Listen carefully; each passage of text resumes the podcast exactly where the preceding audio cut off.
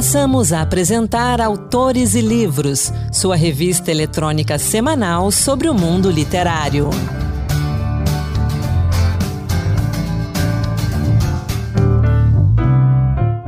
Olá pessoal, no ar mais um Autores e Livros, a sua revista literária de toda semana. Hoje teremos poesia, lançamentos e uma entrevista com Chico Fonseca sobre o romance Amores Marias Marés, uma história sobre uma paixão proibida, ancestralidade e fatos históricos na São Luís do século XX. Esse livro foi vencedor do concurso literário Escritores Admiráveis. Sou Anderson Mendanha e vamos juntos. A gente começa o programa de hoje com poesia. O jovem Jorge Venâncio, de 19 anos, manauara, autor e poeta, publicou seu primeiro livro com apenas 15 anos, Sentimento e Razão, hoje disponível na Amazon como e-book, ainda sob o nome de Jorge Neto. Mas uma conversa com o artista Homero Amazonas mudou seu nome artístico e muito do rumo da sua carreira, que hoje ele considera mais amadurecida. E Jorge Venâncio lança agora o seu segundo livro, Banal. Banal é um livro sobre a vida e as coisas dela. Um livro sobre gente, sobre a gente. Não é meramente social e político, como também não se limita à poesia puramente sentimental. O Jorge conta mais sobre esse livro pra gente. Olá, sou o Jorge Venâncio, de Manaus, e autor do livro Banal. No meu livro você vai encontrar uma série de poemas que refletem um pouco sobre a nossa vida e a sociedade em que vivemos, baseados nos dois extremos da banalidade, o banal, vulgar e desconcertante do niilismo e o banal sem sentido e libertador do absurdismo de Albert Camus. Além disso, para aqueles que gostam de prosa, não irão se sentir decepcionados, já que o último capítulo do livro consiste em um conto de 30 páginas.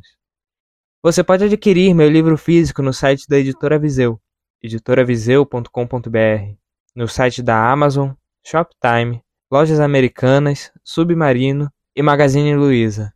Já em versão e-book, você vai encontrar na Amazon, Kobo, Google Livros, Livraria Cultura e Apple. Conheça a poesia do George Venâncio no seu perfil no Instagram em arroba george underline ou underline poeta. E eu destaco agora a história do Dicionário Aurélio. Os bastidores da elaboração do Dicionário Aurélio é o ponto de partida do livro Por Trás das Palavras, do jornalista César Mota. Por trás das palavras narra a saga da construção do Dicionário Aurélio, criação monumental da equipe liderada por Aurélio Buarque de Holanda e até hoje o mais bem-sucedido produto editorial brasileiro. Uma obra cujos bastidores incluem descumprimento de prazos, fracassos, acusações de traição e disputas pela coautoria, que foram parar no Supremo Tribunal Federal quatro décadas após o seu lançamento. Em entrevista ao Conexão Senado, César Mota falou um pouco mais dessa história. O dicionário Aurélio, ele foi lançado em 1975, quando o mundo tinha passado por grandes mudanças no final dos anos 70, no final dos anos 60, aliás. No Brasil, por exemplo, nós tivemos o advento da ditadura militar, que, que, implantou uma nova política econômica, uma política, um radicalismo, um liberal, um liberalismo radical que, que criou novas palavras, por exemplo, correção monetária, muitas palavras novas em economia, e tudo isso foi catalogado ali. Nós passamos pela Revolução Sexual Internacional, que veio com a pílula anticoncepcional, que criou inúmeras palavras também. Então, todo aquele vocabulário novo que chegou ao Brasil, ao, ao Brasil na virada dos anos 60 para os anos 70 foi incorporado. Isso foi uma novidade. Os dicionários que nós tínhamos em circulação eram dicionários já antigos e que não capturavam toda essa, essa nova realidade é, lexicológica, nada disso. E o Campelo, o Campelo é o, o Joaquim Campelo foi o grande motor do dicionário, porque o Aurélio era mais um lexicólogo, ele era um sujeito, era um grande estudioso da língua portuguesa, latim, grego, mas ele não, não tinha a iniciativa para publicar o dicionário, para ir atrás de uma editora, para montar uma equipe. Ele ficava mais na parte retaguarda na parte intelectual da coisa. E o Campelo botou a mão na massa. Isso levou 10 anos, depois de três contratos rompidos, porque os dicionários não ficavam prontos. O Campelo diz que era o Aurélio que não tocava o barco, que era mais lento, que era preguiçoso para trabalhar. Você confere a entrevista completa com César Mota no site da Rádio Senado. Basta buscar na internet por César Mota, por trás das palavras, Rádio Senado. E esse livro está disponível na Amazon e também nos demais portais de livros. Entrevista. Com Amores, Marias, Marés, Chico Fonseca venceu a primeira edição do concurso literário Escritores Admiráveis. Na obra, Chico aborda a relação de duas mulheres na capital do Maranhão na década de 1960, um romance sobre paixão proibida, ancestralidade e fatos históricos lá na São Luís do século XX. E o Autores e Livros recebe aqui Chico Fonseca para falar desse livro e para falar de literatura. Chico, seja bem-vindo. Obrigado, Ana. É um prazer falar com você e com com os ouvintes da Rádio Senado. Como que você tomou conhecimento dessa história e como você criou esse romance? Essa história surgiu de uma conversa de adultos. Eu tinha 14 anos na época e eu vi os adultos conversando em tom de segredo, falando de um adultério e os adultos estavam ouvindo música e conversando e eu tentando entender o que eles estavam falando e fiquei interessado na conversa e depois eu construí a história é, em função do que eu entendi do que eles haviam conversado um casal amigo da, família tinha viajado para o Rio de Janeiro na tentativa de abafar a repercussão de um adultério, porque entre, entre homens, adultérios masculinos eram muito comuns na época, mas o adultério feminino já era uma coisa bem mais grave. E aí eu entendi que era um adultério feminino. Então surgiu a, a história de que o adultério teria sido cometido com uma moça e não com outro homem. E eu gostava, na época, eu era criança praticamente, eu gostava muito de fazer, contar histórias rimadas. Eu fazia uns contos tipo cordel. E aí eu, inspirado pela história, fui para casa entusiasmado e comecei a fazer o, os meus versos lá contando a história. E esses versos acabaram se perdendo, já maduro e até com metas, né? Eu tinha essa história, tinha vontade de escrever, mas a, a centelha que eu precisava para realmente me dedicar a, a essa escrita foi um diálogo que a minha neta mais velha, que na época tinha oito anos, hoje ela tem doze. Ela, num passeio em família, nós íamos entrando num shopping e a minha neta percebeu duas meninas, duas adolescentes de mãos dadas. Ela se admirou e perguntou para a mãe: Mamãe, duas meninas namorando, pode? E a minha, a minha filha respondeu: Pode, filha, algumas pessoas preferem. Eu achei a resposta da minha filha tão natural, tão espontânea, tão sincera. E a minha neta ficou plenamente satisfeita com aquela, com aquela resposta. E era esse o tom que eu queria abordar essa história, contar de forma natural, porque afinal de contas, uma relação entre duas pessoas do mesmo, do mesmo sexo faz parte da natureza humana. É uma manifestação natural e normal. E eu queria abordar dessa maneira. Então a mensagem do livro é tratar com naturalidade uma relação entre pessoas do mesmo sexo. E bem interessante que o livro aborda essa relação entre essas duas mulheres, Helena, uma professora, Mariana, ali, uma moça de 19 anos, presta a prestar vestibular. Como você usou aí, a, o que, a percepção desse romance é de naturalidade. Por acaso, Mariana é mulher, as duas são mulheres, né? Isso não, não faz diferença para a história. Claro que vai ter a repercussão, porque a história se passa nos anos 60, mas é muito interessante também o que vem junto com a história, que é a busca pela identidade delas duas, né? Como foi escrever essa história para você? Foi difícil? Esse é o seu primeiro romance, mas não é o seu primeiro escrito, né? Não, eu sempre é, é me dediquei mais a crônicas e poemas, né? E publiquei crônicas em blogs, mas nunca nada profissional. Eu sou arquiteto de profissão e trabalhei a vida inteira com arquitetura. E a escrita sempre foi uma coisa muito prazerosa, nunca foi a minha atividade principal. Com essa história, ela se impôs a mim. Ela, a história tinha que ser escrita, mesmo sabendo da dificuldade que é para um autor estreante apresentar o seu trabalho para uma editora e conseguir ter um livro publicado, mesmo sabendo dessa dificuldade toda. Eu fui, eu fui em frente porque eu precisava escrever essa história. Outro dia eu vi um comentário, até de um escritor, ele dizendo que a gente geralmente escreve sobre o que nos incomoda. Então eu sempre me senti incomodado pela forma, às vezes até cruel, com que as pessoas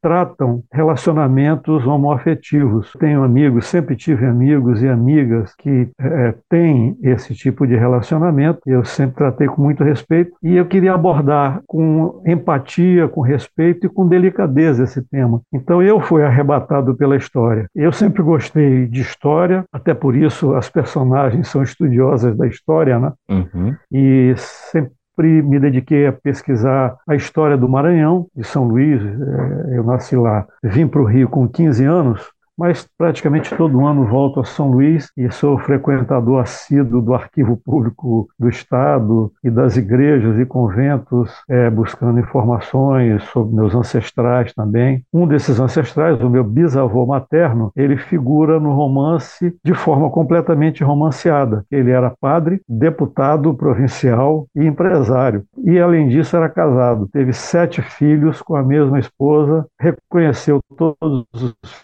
filhos e deu seu sobrenome a eles. Então, é uma figura muito interessante. Eu sempre pesquisei muito sobre ele. E ele entrou na minha história, mas de forma inteiramente ficcional. Essa é uma outra questão que eu já ia perguntar: como é que foi o processo de pesquisa? Se você tinha visitado muito o arquivo público, docu buscado documento nas igrejas, no seminário, como você cita no livro, né? Que as duas vão juntas fazendo esse percurso em busca de informações. E um detalhe aqui para quem nos acompanha que a gente não comentou ainda, Mariana, além de ser uma jovem de 19 anos, ela é negra, filha de mãe, avó e, a, e bisavô, trisavô negro, sendo que o trisavô era escravizado. E é esse o mote que leva as duas a visitar tantos locais em busca da identidade, né? Quem era o seu trisavô, quem é a sua família, e aí eles cruzam com a história do padre. Onde começa a ficção e termina a história no teu livro? A história ela é de ficção, inspirada nesse, nessa conversa de adultos, né? E a Mariana, na verdade, ela é miscigenada como grande parte da população maranhense. Então ela é filha de pai branco e, a, e neta de avô branco. Então ela é miscigenada a população do Maranhão hoje se declara, mais de 70% se declara preta ou parda. Então, o fato da Mariana ser miscigenada está muito, é muito mais plausível dentro do contexto da cidade de São Luís e do estado do Maranhão. Uhum. A gente passeia pela São Luís do passado, anda de bonde com elas, toma sorvete, para nas praças para conversar.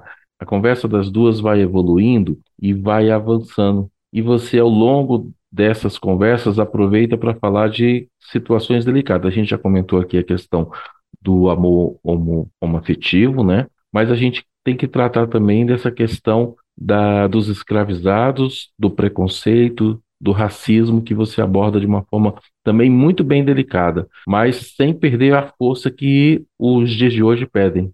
Comenta sobre isso para gente. Claro. Eu, eu procurei abordar essa questão da ancestralidade é, não tanto pelo lado do, do sofrimento, não é? que é, é, é evidente e tão sabido. Eu procurei abordar pelo lado da superação. Então, assim como esse escravizado ele, ele conseguiu fugir da fazenda onde ele trabalhava como escravo, né? e ele superou a escravidão e conseguiu se colocar como um construtor de barcos, de barcos artesanais. A, a, a Trineta, a Mariana, é, tem orgulho dessa superação, que é o histórico da família dela. Então, eu quis abordar por esse prisma é, positivo e não do sofrimento, que, evidente, foi muito grande. Né? É, é interessante que essa atividade de construtor de barco é uma atividade muito tradicional e muito forte no Maranhão. O, o Maranhão tem o segundo maior litoral do Brasil. O primeiro é a Bahia, o segundo é o Maranhão. Então, ao longo de séculos, foram sendo desenvolvidas embarcações típicas da região, tomando informações até da, da, das embarcações portuguesas, da época das conquistas, que foram sendo desenvolvidas e os artesãos locais conseguiram desenvolver embarcações que são tão têm um design tão perfeito que hoje tem algumas dessas embarcações são tombadas pelo IFAM, Instituto do Patrimônio Histórico e Artístico Nacional. São tombadas como é, memória naval do Brasil. E o trisavô se dedica exatamente a essa construção de barcos, que é uma outra é, é, faceta muito importante da história do Maranhão, aliado às marés, né, que inclusive deu nome ao livro, que é um, um, um tópico interessante, eu gostaria de comentar com você, e pouca gente, pouca gente sabe disso. É, o litoral maranhense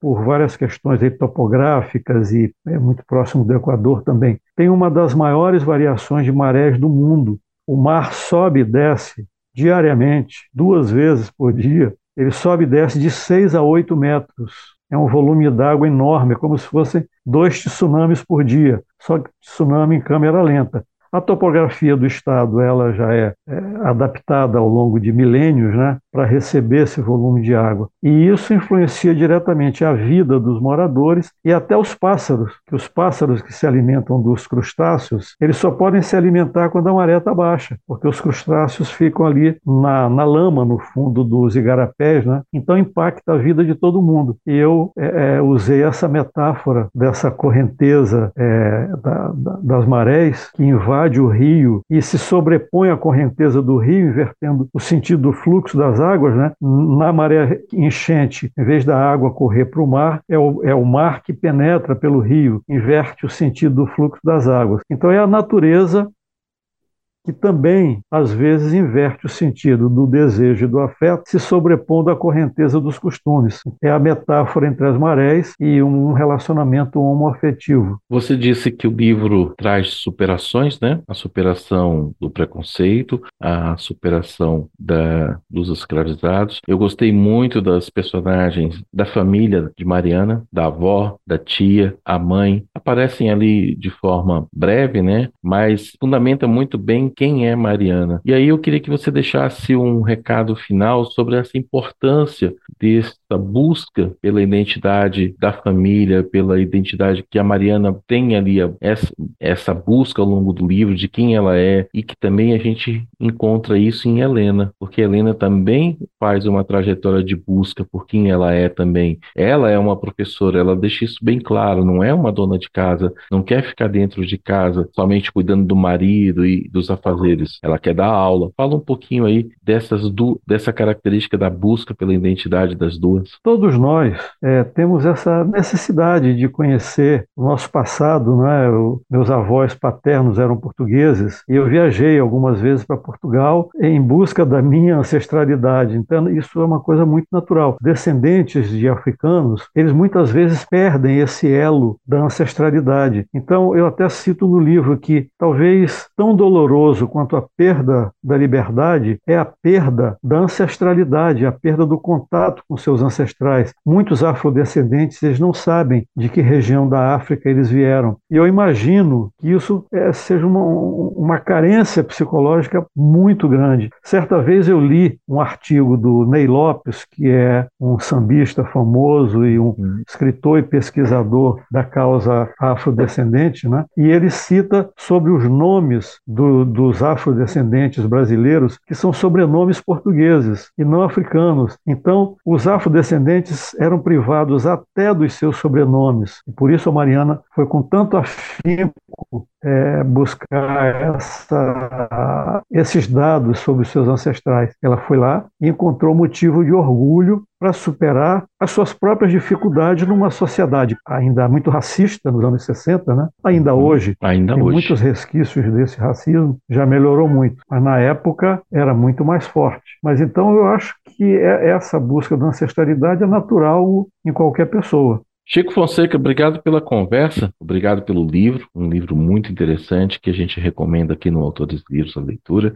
E quem quiser entrar em contato com você, como é que faz? É, o meu Instagram é arroba Chico Fonseca Neto. Ali você tem todas as, as diretrizes, tem, pode direcionar para, para a Amazon. O livro está ele está, como ele foi publicado por uma editora tradicional, a editora Pensamento, né, com, com selo Jangada, o livro está bem distribuído pelo Brasil todo, redes Leitura, Travessa, mesmo livrarias menores você encontra o livro e pela Amazon e as outras plataformas de venda também tem o livro. Então, mas no meu Instagram tem todas as informações, inclusive eu disponibilizo lá alguns capítulos. Tem três capítulos disponibilizados que a pessoa pode degustar e, e ver se aquele assunto desperta o interesse a ponto de adquirir o livro. Tem um book trailer que é uma coisa, uma novidade interessante no mercado literário literário, né? Então a pessoa pode assistir ao book trailer no, no meu Instagram, está disponibilizado lá. Eu agradeço muito a, a, gentileza do convite, foi um prazer falar com você e foi um prazer falar com os ouvintes da Rádio Senado. Obrigado, Chico. Até a próxima, então. Até a próxima.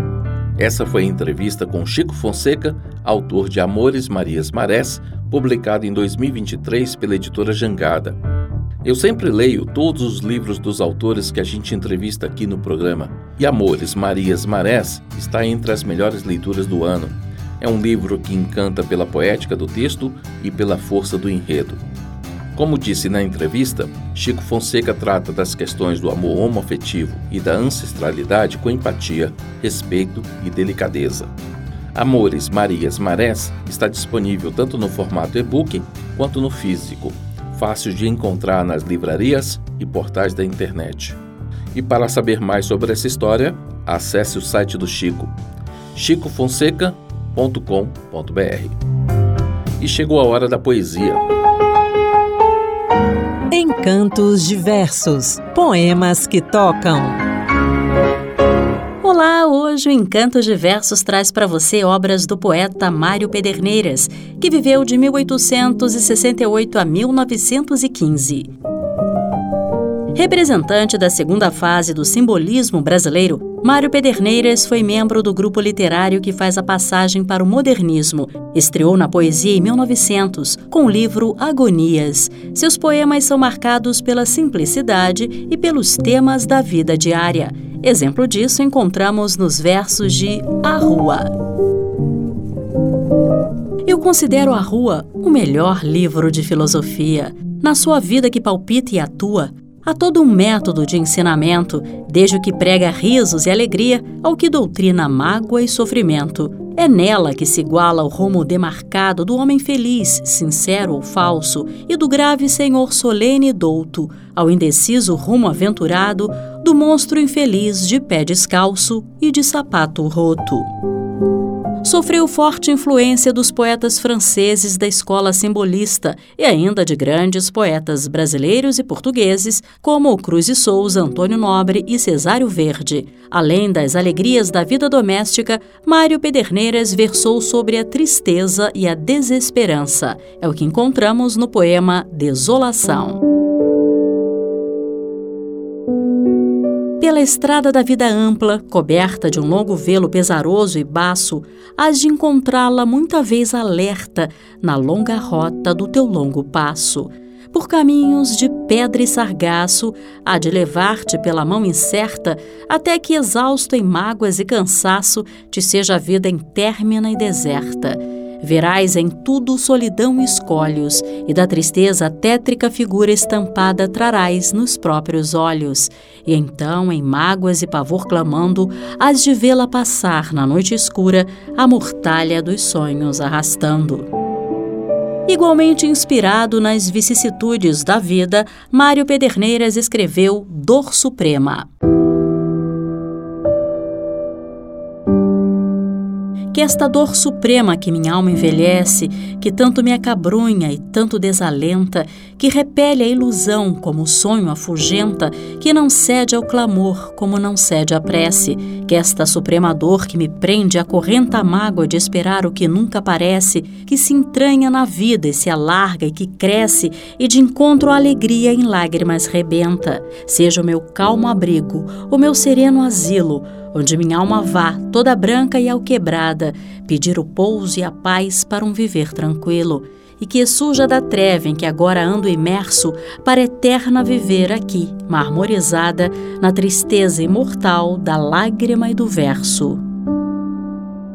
O poeta curitibano Paulo Leminski também se inspirou na temática ao compor Dor Elegante, poema musicado por Itamar Assunção, que você ouve na voz dele em parceria com Zélia Duncan. Leminski disse: Um homem com uma dor é muito mais elegante.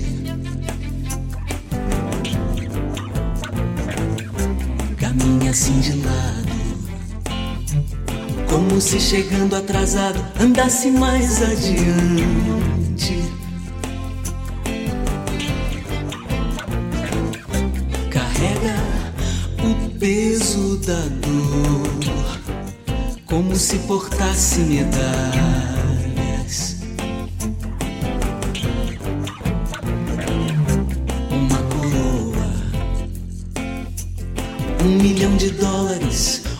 Coisa que os valha. É Miss que diz e a Zélia vai repetir pra vocês. Um homem com uma dor é muito mais elegante.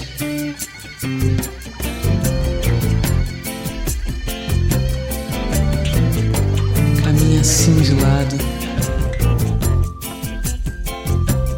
Como se chegando atrasado andasse mais adiante.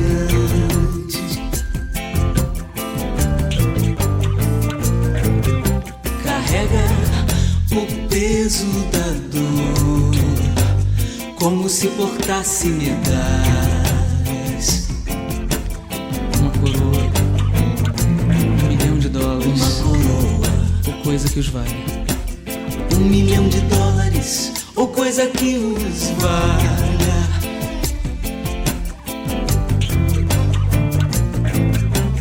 Ópios, édens, analgésicos não me toquem nessa, Não me toquem nessa dor. Ela é tudo Por favor. Ela é tudo que me sobra. Sofrer vai ser a minha última obra. Sofrer vai ser a minha última obra. Ela é tudo que me sobra. Esse foi um Encantos Diversos, produzido e apresentado por Marluce Ribeiro. Se você quiser conhecer melhor a obra de Mário Pederneiras, recomendo Poesia Reunida de Mário Pederneiras, publicada em 2004 pela Academia Brasileira de Letras. Esse livro você encontra com alguma facilidade na internet, tanto na Amazon quanto na estante virtual e no Mercado Livre. E o Autores de Livros vai ficando por aqui. Obrigado pela sua companhia. Sou Anderson Mendanha e o programa de hoje teve produção de Ana Beatriz Santos e Rita Zumba, com trabalhos técnicos de Cristiane Melo e Josevaldo Souza. Até a semana que vem. Boa leitura. Acabamos de apresentar Autores e Livros, sua revista eletrônica sobre o mundo literário.